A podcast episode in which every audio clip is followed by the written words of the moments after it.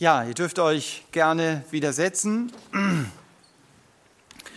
Wir sind ja immer noch in der Mini-Predigtserie unterwegs, in der wir uns die Frage stellen, woran erkenne ich einen Christen? Und eine der Antworten auf diese doch sehr zentrale Frage, die die Bibel uns gibt, steht in 1. Korinther 13, Vers 13. Das haben wir letzten Sonntag schon miteinander angeschaut.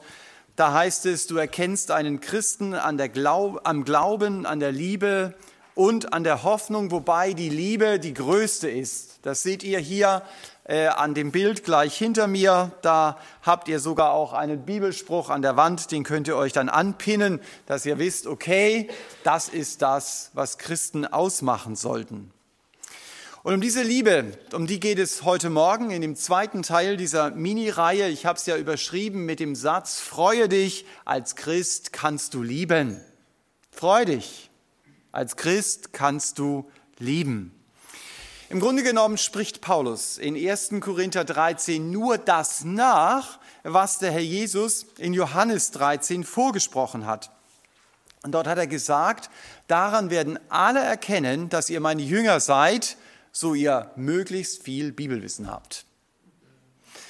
Das ist ja sehr wichtig, zu wissen, was in diesem Buch steht. Aber die originale Aussage heißt ja, daran werden alle erkennen, dass ihr meine Jünger seid, so ihr Liebe untereinander habt. Und auch in Markus 10 macht der Jesus eine sehr zentrale Aussage über die Liebe. Und das ist der Text, den ich mit euch lesen möchte, der Grundlage auch in diesem Gottesdienst sein wird. Markus 12 ab Vers 28.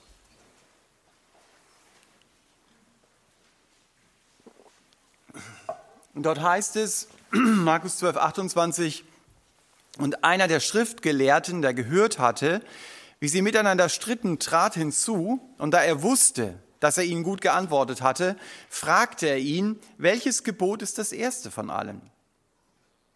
Jesus antwortete ihm, das erste ist, höre Israel, der Herr unser Gott ist ein Herr. Und du sollst den Herrn, deinen Gott, lieben mit deinem ganzen Herzen und aus deiner ganzen Seele und mit deinem ganzen Verstand und aus deiner ganzen Kraft. Das zweite ist dies, Du sollst deinen Nächsten lieben wie dich selbst. Größer als diese ist kein anderes Gebot.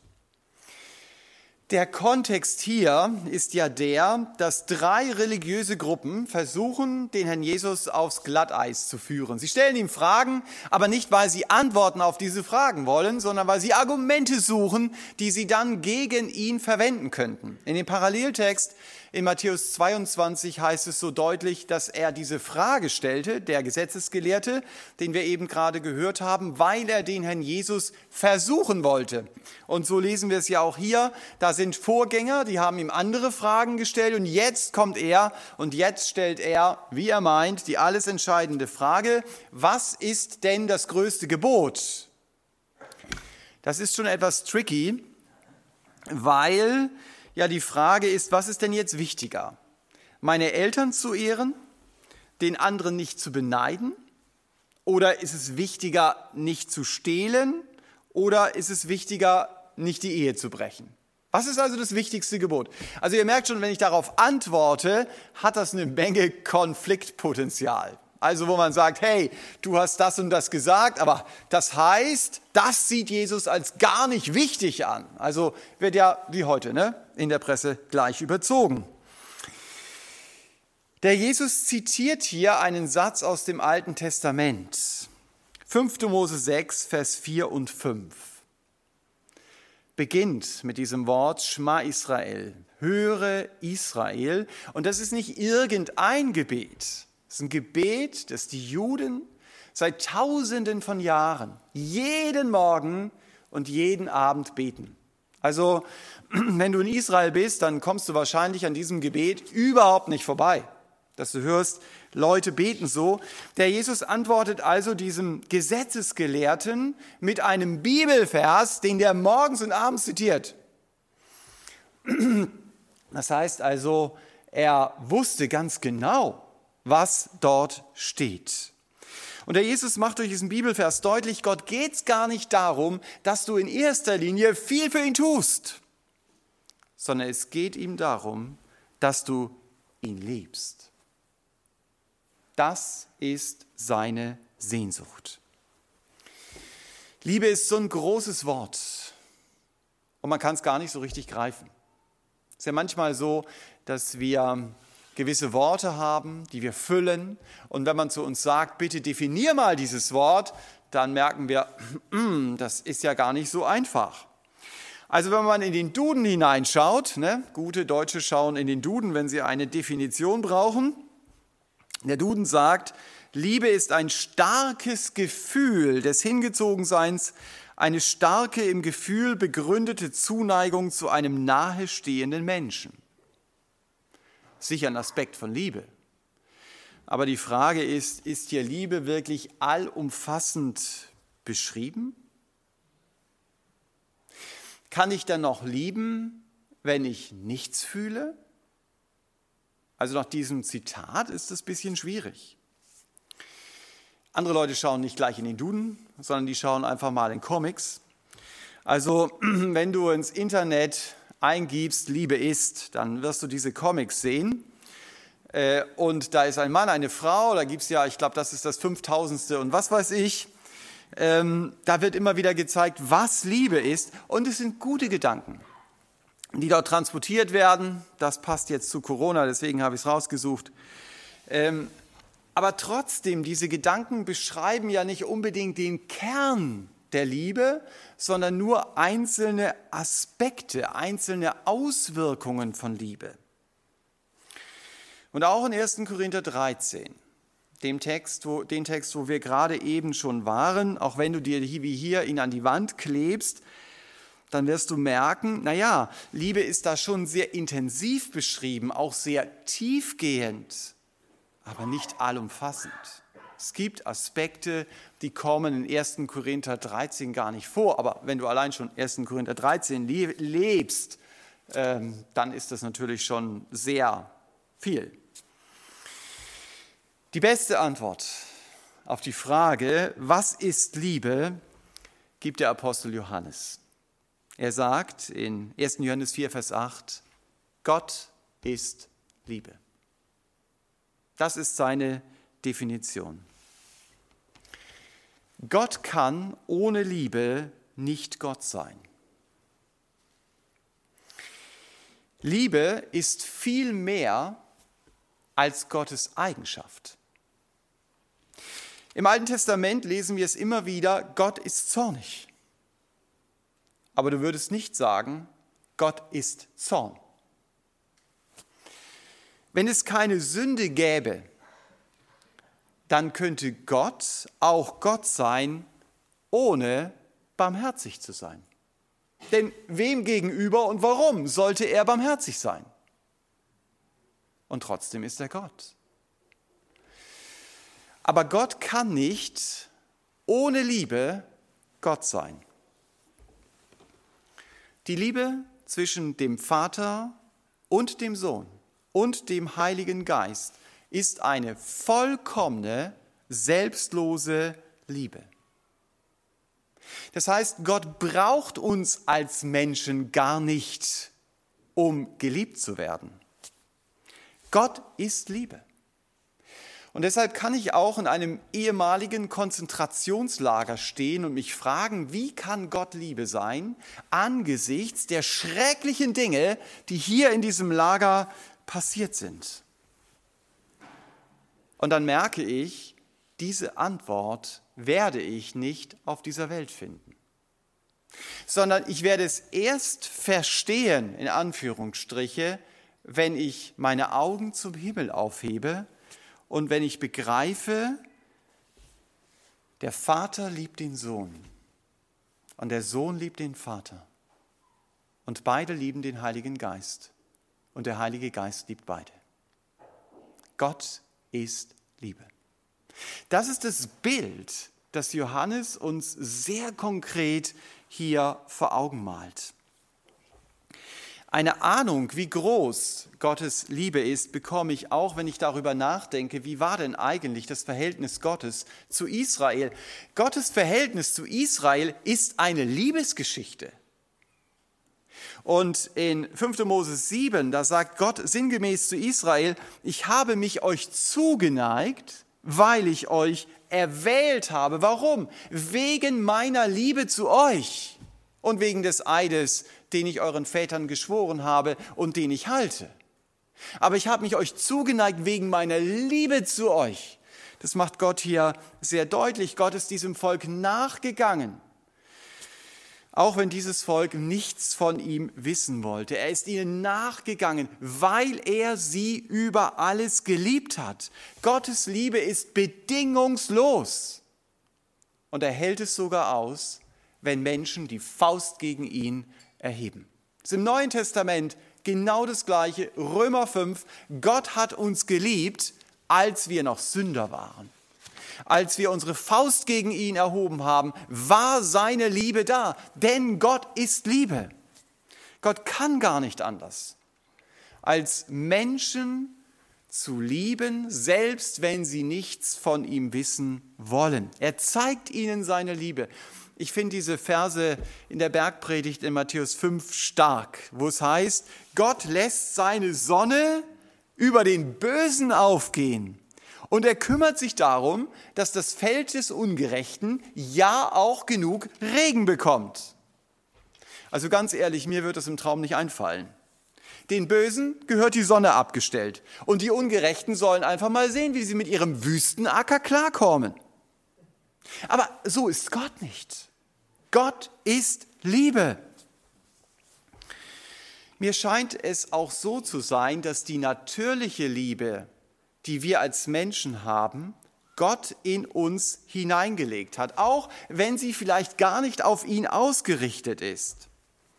Es gibt genug Nichtchristen, die anderen wirklich liebevoll begegnen, wo du sagst, wow, das ist wirklich Liebe, was der oder die tut. Wo haben die die Liebe her? Die haben sie doch nicht vom Teufel. Der Teufel kann die von Gott geschenkte Liebe missbrauchen. Das kann er, weil er Menschen zerstören will. Satans Fingerabdruck ist Hass und Streit, aber doch nicht Liebe. Gott steht für Liebe. Und diese Liebe, die wird daran deutlich, dass er gibt. Also hat Gott die Welt geliebt, dass er seinen eingeborenen Sohn, seinen einzigen Sohn gab. Gott hat seinen Sohn dahingegeben. Das ist das Größte, was er tun konnte. Er gab seinen Sohn für mich. Jesus kam auf diese Erde, um stellvertretend für mich zu sterben, für meine Sünde am Kreuz. Größer kann Liebe nicht sein. Paulus jubelt mal in Galater 2, Vers 20 und er sagt, ich lebe im Glauben an den Sohn Gottes, der mich geliebt und sich selbst für mich hingegeben hat. Also er macht deutlich, ja, ich begreife, Gott liebt mich und er zeigt auch, wie er mich liebt. Er hat sich hingegeben. Und weil Gott das getan hat, deshalb bin ich herausgefordert, auch Gott zu lieben. Mit meinem Herzen, mit meiner Seele, mit meinem Verstand und mit meiner Kraft. Das ist das, was der Herr Jesus hier sagt. Liebe Gott, das ist mal das Erste. Wenn wir diese Worte in 5. Mose 6 nachlesen, liebe Gott mit deinem Levav, mit deinem Lev, mit deinem Herzen. Wenn der Hebräerherz sagt, dann meint er vor allen Dingen meinen Willen, meine Entscheidung. Ich soll Gott lieben, indem ich darauf achte, Gott soll die Nummer eins in meinem Leben sein. Ich entscheide mich immer wieder neu. Mein Herz soll auf ihn ausgerichtet sein, jeden Tag. Das heißt, ihm gehört meine Zeit und ihm gehören auch die Themen, mit denen ich mich beschäftige. Wenn ich Gott liebe mit meinem Herzen, dann werde ich mich bei Entscheidungen immer wieder fragen, freut es Gott, was ich jetzt tue? Ehrt es ihn? Und diese Frage wird dann viel wichtiger für mich sein, als mich bei Entscheidungen immer wieder zu fragen, finden das die anderen auch gut? Ich habe mich immer wieder fragen, findet Gott es gut? Und Gottes Ziel ist es, dass ich ihn mit meiner Entscheidung liebe. So steht es zum Beispiel in 1 Timotheus 1, das Endziel der Weisung Also der Summenstrich unter allem ist Liebe aus reinem Herzen.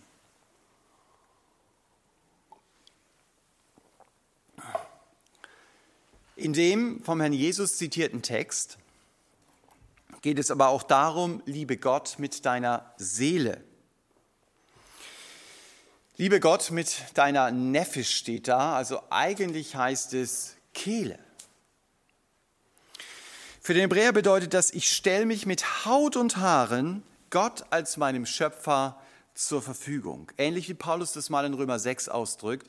Da sagt er, stell deine Glieder jetzt Gott zur Verfügung, zur Gerechtigkeit, dass sie heilig werden. Da geht es auch um diesen Gedanken, ich stelle mich Gott zur Verfügung, ich gebe ihm meine Hände, ich gebe ihm meine Beine, ich gebe ihm meine Füße, damit er mich gebrauchen kann. Das heißt, ihn mit meiner Seele zu lieben, innerlich dabei zu sein, wenn ich mich ihm und meine Glieder zur Verfügung stelle. Und dann sagt der Herr Jesus, liebe Gott mit deinem Verstand. Das ist eine weitere Möglichkeit, Gott meine Liebe zu zeigen. Ist immer kritisch, ne? konservative Christen, Verstand. Da werden so Pseudo-Paare aufgemacht, das ist Geist und nicht Verstand. Weißt du, was mich überrascht hat? Wenn du 5. Mose 6 liest, dann steht dieses Wort gar nicht im hebräischen Text. Das hat der Jesus hier hinzugefügt. Das war ihm also sehr wichtig, dass ich Gott mit meinem Verstand liebe. Wie, wie mache ich das? Ich liebe dich nicht mit meiner Seele, doch auch mit meiner Seele, aber ich liebe dich mit meinem Verstand. Paulus sagt in Kolosse 1, Vers 10, du wächst, also du bekommst eine tiefere Beziehung zu Gott, indem du Gott immer besser erkennst. Und das machst du über deinen Verstand. Gott über meinen Verstand zu lieben heißt, immer besser zu verstehen, wie Gott denkt, wie er fühlt und wie er handelt. Gott mit meinem Verstand zu lieben, das kann ich ganz praktisch machen. Ich kaufe mir ein Heft und schreibe es dann auch voll und nenne dieses Heft, das habe ich über Gott entdeckt. Das heißt es, Gott mit meinem Verstand zu lieben. Ich werde es aufschreiben. Ich entdecke Dinge über Gott in der Bibel oder es wird mir deutlich. Äh, und dann setze ich das um in meinem Leben. Und zum Schluss geht es darum, Gott mit meiner Kraft zu lieben. Hier steht das Wort Meot. Meot ist eigentlich ein Adverb, also eine nähere Erklärung für ein Verb. Von Jakob heißt es einmal, Jakob breitete sich meort, meort aus. Also mehr und mehr aus. Oder als die Israeliten in 4. Mose 14 zurückkommen von ihrer Spionagetour, da sagen sie etwas über das Land Kanaan, das sie gesehen haben. Und sie sagen, das Land ist meort, meort, toff, es ist gut. Und man übersetzt es mit, es ist sehr, sehr gut. Also auch hier Meort eine Ergänzung, ein Adverb. Ich kann also Meort oder mit Meort fast jedes Wort intensivieren, könnte das zu jedem Verb fast hinzufügen, um meine Hingabe auszudrücken, um das Verb vielleicht zu steigern. Mit anderen Worten, mit allem, was ich tue, kann ich meine Liebe zu Gott ausdrücken. Ob ich das Gemeindehaus putze, ob ich hier vorne Musik mache, ob ich Menschen ermutige, ob ich mich im Garten einsetze und da irgendetwas hinbaue, das sind alles Möglichkeiten, Gott mit meiner Kraft zu lieben. Eigentlich gibt es gar nicht so das treffende deutsche Wort, wo man sagt, genau das ist es. Aber mir hat es geholfen zu verstehen, aha, so wird es eigentlich eingesetzt. Und dann betont der Jesus hier in Markus 13, Gottes Liebe wird sichtbar, indem ich dem Nächsten meine Liebe oder seine Liebe zeige. Nach dem Motto, wie Gott mir, so ich dir. Oder um es mit Johannes zu sagen, der bringt es wieder so super auf den Punkt. Er sagt, lasst uns lieben, denn er hat uns zuerst geliebt. Ich glaube, es gibt Übersetzungen, die übersetzen das mit lasst uns ihn lieben, aber eigentlich heißt es lasst uns lieben. Lasst uns lieben, Liebe leben, dem anderen gegenüber, denn er hat mich zuerst geliebt. Das heißt, die Liebe zum anderen wurzelt in dem Wissen, Gott liebt mich. Wenn ich den anderen liebe, um wieder geliebt zu werden, dann habe ich nicht verstanden, zu welcher Liebe Gott mich eigentlich berufen hat. Es gibt ja auch Bibelstellen, die immer wieder verdreht werden. Das hier ist auch so eine. Äh, da wird dann gesagt, naja, hier steht doch, ich soll mich selbst lieben. Das ist so das Dreiergebot der Liebe. Liebe Gott, liebe dich selbst und liebe den anderen. Das stimmt zweimal nicht. Denn hier steht nicht, liebe den Nächsten und dich selbst, sondern hier steht, liebe den Nächsten wie dich selbst. Also das setzt die Selbstliebe voraus. Und wenn du den Kontext dieses Textes liest, dann wirst du merken, dass der Herr Jesus sehr explizit vom Zweiergebot redet und nicht vom Dreiergebot. Der Jesus will mich frei machen von meiner Selbstliebe. Ich soll begreifen, ich bin von Gott geliebt. Und in dieser Liebe bin ich sicher. Und deshalb kann ich andere auch lieben, auch wenn sie mich ablehnen. Das muss ich natürlich in meinem Alltag nochmal umsetzen, das ist nicht so einfach. Aber das ist mal die Grundansage, die hier von der Bibel her getroffen wird. Für den Apostel Paulus war Gottes Liebe der starke Ankerpunkt in seinem Leben. Wir haben das schon gelesen in Römer 8. Da drückt er das sehr prägnant aus. Er sagt, wer wird mich scheiden können von der Liebe Gottes? Und dann zählt er auf, Bedrängnis, Angst, Verfolgung. Ich habe das schon gelesen. Und dann sagt er, diese ganzen Schwierigkeiten, die überwinde ich durch eine Tatsache, durch den, der mich geliebt hat. Also das heißt, er hat sich auf Gottes Liebe konzentriert, er hat sich an Gottes Liebe gefreut und daran hat er festgehalten. Und deswegen konnte der Hass der anderen, den er immer wieder erlebt hat, ihn auch nicht daran hindern, sie dennoch zu lieben. Ihnen Gottes Liebe zu zeigen. Wie sieht das für mich aus? Gottes Liebe in meinen Alltag zu bringen und mich nicht nur um mich selbst zu drehen.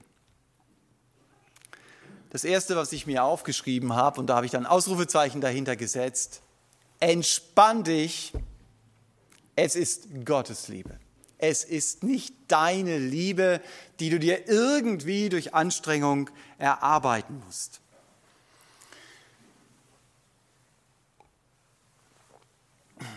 Ich finde, dass Paulus das sehr schön ausdrückt, wenn er grundsätzlich in Römer 15 sagt, ich werde es nicht wagen, etwas von dem zu reden, was nicht Christus durch mich gewirkt hat.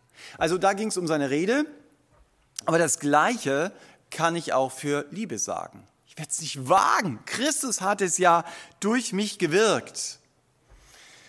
Und eine der für mich atemberaubendsten Verse über Liebe überhaupt steht in Johannes 17, Vers 26. Da sagt der Jesus zu seinem Vater, ich habe ihnen deinen Namen kundgetan und ich werde ihn kundtun, damit die Liebe, womit du mich geliebt hast, in ihnen sei und ich in ihnen. Da musst du dich einmal festhalten, wenn du das liest und du sagst, hey, was steht da? Die Liebe, mit der der Vater den Herrn Jesus geliebt hat, die soll in mir sein? Ja, das steht da. Das steht tatsächlich da. Aber das geht nur, weil der Herr Jesus in mir ist, weil er durch mich wirkt, wie Paulus es den Kolossern geschrieben hat. Die Menschen herum, um mich herum, sollen Gottes Liebe in meinem Leben entdecken. Und das Wesen der Liebe ist ja, ich suche das Beste für den anderen, auch wenn es mich viel kostet. Das ist Liebe. So hat es der Jesus gemacht. Er hat alles für mich gegeben. Und deshalb kann ich es wagen zu lieben? Weil Gott auch mir versprochen hat, ich werde dir ein neues Herz geben, ich werde dir einen neuen Geist geben in dein Inneres und ich werde das steinerne Herz aus deinem Fleisch wegnehmen. So lesen wir es eigentlich für Israel in Hesekiel 36, aber hier geht es um den neuen Bund, den wir gerne auch auf uns übertragen können. Das heißt, dieser Heilige Geist, den Gott mir an dem Tag geschenkt hat, als ich ihn kennenlernen durfte, ist nach 2 Timotheus 1 ein Geist der Liebe, so wird er beschrieben. Und in dieser bekannten Stelle Galater 5 heißt es, das ist seine Frucht, die er bringt, seine erste Frucht in meinem Leben. Liebe. Gottes Liebe in meinen Alltag. Diese Liebe hängt nicht nur von meinen Gefühlen ab, so wie der Duden es beschrieben hat. Ich kann beten und ich kann sagen, Herr Jesus, du siehst, ich kann dem anderen nicht freundlich begegnen, aber danke, dass du in mir dem anderen freundlich begegnest. Und das will ich mir von dir erbitten. Und jetzt setze ich mich mal in Bewegung und dann schaue ich, was daraus wird. Gottes Liebe in meinem Alltag zu leben. Vielleicht hast du ja auch schon Erfahrung damit gemacht, dass Leute dich ärgern. Wage es zu lieben. Der Heilige Geist ist in dir. Er hat die Kraft dazu. Du hast sie nicht. Aber er hat sie. Versuch nicht das zu tun, was der Heilige Geist tun will. Lass dich vom Heiligen Geist gebrauchen, Gottes Liebe sichtbar zu machen. Und dieses Ziel, Gottes Liebe in meinem Alltag zu leben, du, das ist viel größer, als deinen Vorteil zu bekommen. Dann sagst du manchmal, ja, wow, ich habe einen Vorteil bekommen, das ist super für dich, freut mich aber wurde Gottes Liebe sichtbar. Im Internet findet ihr ein Bild, wenn ihr den Namen Dirk Williams eingebt. Da seht ihr einen Mann, der einem anderen hilft, der gerade ins Eis eingebrochen ist. Die Geschichte dazu ist, Williams wurde zum Tode verurteilt, weil er sich auf seinen Glauben hin taufen ließ. Man hat ihn dann eingesperrt in so einen Gefängnisturm und irgendwer hatte die Tür oder was weiß ich nicht richtig zugeschlossen. Auf jeden Fall, Williams hat Gas gegeben und ist abgehauen. Das wurde aber sehr schnell bemerkt und die Leute waren hinter ihm her. Und äh, er ist dann über dieses Eis gelaufen und der Verfolger auch und der Verfolger ist eingebrochen. Und Williams hat begriffen, okay, ich kann jetzt verschwinden, aber der wird dort umkommen. Und deswegen ist er zurück, und das ist eben dieses Bild, das jemand nachgezeichnet hat, und er holt diesen Mann dann aus diesem eiskalten Wasser, das sein sicherer Tod gewesen wäre, heraus. Wie ging die Geschichte weiter? Wir wünschen uns, ja, okay, er äh, durfte dann weiterleben bis an sein, sein Lebensende. War nicht so.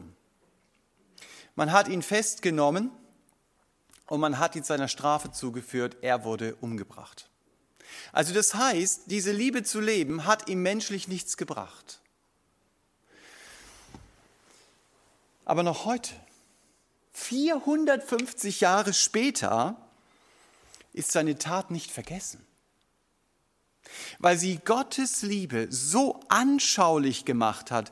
William hat jemanden gerettet, und dabei sein eigenes Leben verloren. Aber das konnte er nicht aus sich selbst. Das hat Gott in seinem Leben gewirkt. Und ich wünsche dir nicht, dass es dir geht wie ihm. Ja, wenn du Gottes Liebe lebst. Aber ich möchte es dir als Ermutigung sagen, der Heilige Geist wird auch dir die Kraft geben, das Beste für den anderen zu suchen und so Gottes Liebe in deinem Leben sichtbar werden zu lassen. Und die Grundlage dafür, dass ich den anderen liebe, ist, dass ich zunächst mal begreife, auch der andere ist ein Mensch, den Gott liebt. Das, das haben wir ja manchmal gar nicht so im Blick. Der andere ist böse, der will mir Böses. Nein, er ist zunächst mal ein Mensch, den Gott liebt. Gott liebt ihn entweder als Geschöpf oder sogar als sein eigenes Kind. Und manchmal ist es ja so, wenn man zu Kindern nicht so nett ist, dann bekommt man es mit den Eltern zu tun. Und so ist es auch bei Gott. Wenn du mit seinen Kindern schlecht umgehst, bei Paulus sehen wir das, der ging schlecht mit Gottes Kindern um, der bekam es mit Gott zu tun. Der Jesus sagt, was verfolgst du mich?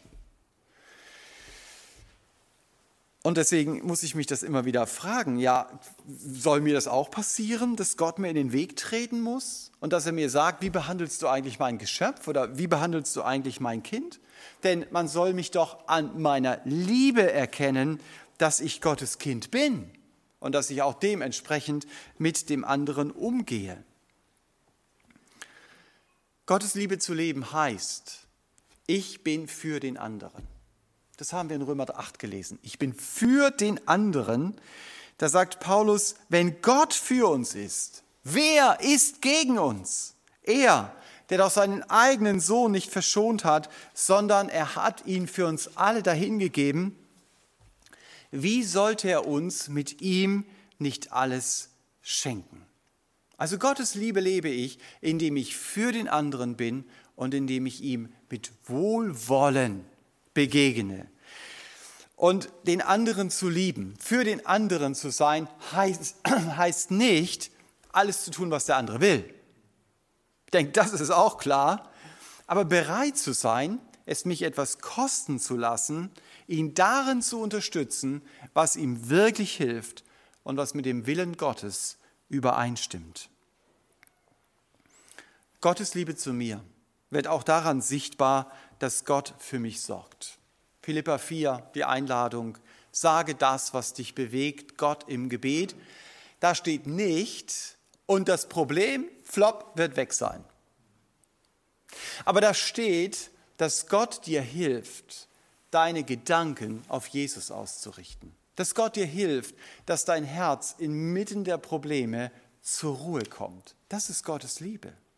Ich darf hier wirklich zur Ruhe kommen. Gottes Liebe ist so praktisch. Und deswegen darf meine Liebe auch so praktisch sein. Mit ganz praktischer Unterstützung für den anderen. Liebe ist, Formulare auszufüllen, sich handwerklich einzubringen, Gastfreundschaft zu leben, Zeit miteinander zu verbringen, anzurufen, zu trösten, was immer auch, eben Meot, es gibt tausend Möglichkeiten, dem anderen Gottes Liebe zu zeigen und seine Sorgen eine Spur kleiner zu machen oder vielleicht sogar zu lösen. Ich sage es noch einmal, dann habt ihr es drin. Gottes Liebe zeigt sich vor allen Dingen dadurch, dass er gibt. Hat mir seinen Sohn gegeben und er hat mir auch die Kraft geschenkt, lieben zu können. Und deshalb hieß auch der Titel der Predigt, Freu dich als Christ, kannst du lieben. Aber meine Herausforderung ist es, genau wie Gott, diese Liebe deutlich werden zu lassen, indem ich gebe. Und wisst ihr was? Geben hat auch oft mit Aufgeben zu tun. Ich muss manche Dinge aufgeben, damit ich andere Dinge geben kann. Und dazu fordert Gott mich heraus. Und das muss ich für mich selbst, selbst überlegen, für mein eigenes Leben. Einmal, wie erlebe ich Gottes Liebe zu mir, dass ich mich mit seiner Liebe beschäftige und dann auch überlege, und wie kann ich ihn leben? Mit meinem Herzen, meiner Seele, meinem Verstand und meinem Meot, mit meiner ganzen Kraft. Und dabei muss ich dann aber nicht stehen bleiben, sondern die Frage ist dann auch, und wie kann ich anderen in dieser Woche Gottes oder nächste, ja, dieser Woche Gottes Liebe zeigen? Die Kraft dazu habe ich. Ich muss mir nur Gedanken machen, Vorsätze haben und diese Vorsätze dann auch umsetzen. Amen. Dürft ihr jetzt für euch selber auf eurem Platz mit dem Herrn selber reden, was euch wichtig geworden ist, wie könnt ihr ihn lieben oder diese Liebe weitergeben. Und ich schließe dann den Gottesdienst im Gebet ab.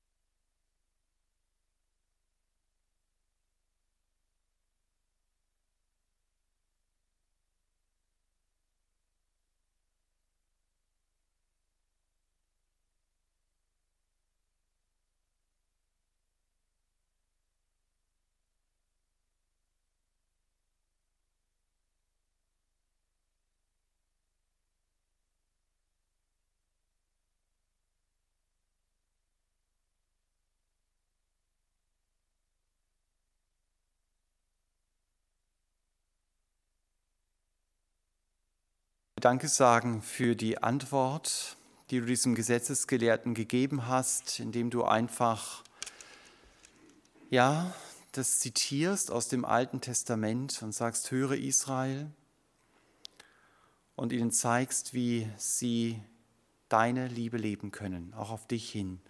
Und ich danke dir, Herr, dass du uns das auch schenkst und dass du uns hilfst, auch in der Woche wirklich unterwegs zu sein mit diesem tiefen, dieser tiefen Überzeugung, Herr, danke für die Kraft, lieben zu können. Und danke, dass du uns hilfst, das in unserem Alltag umzusetzen. Amen. Wir werden jetzt noch ein Lied hören. Ihr vom Singeteam könnt nach vorne kommen, das uns einfach nochmal Gottes Liebe vor Augen stellt. Ich möchte zuvor noch ein Wort euch mitgeben in die Woche den letzten Vers von Römer 8, Vers 39 oder von Römer 8, Vers 39 eben. Da heißt es, weder Höhe noch Tiefe noch irgendein anderes Geschöpf wird uns scheiden können von der Liebe Gottes, die in Christus Jesus ist, unserem Herrn. Nehmt es mit in die Woche, haltet euch daran fest, dass ihr euch an Gottes Liebe freut und dann hört ihr euch dieses Lied noch an.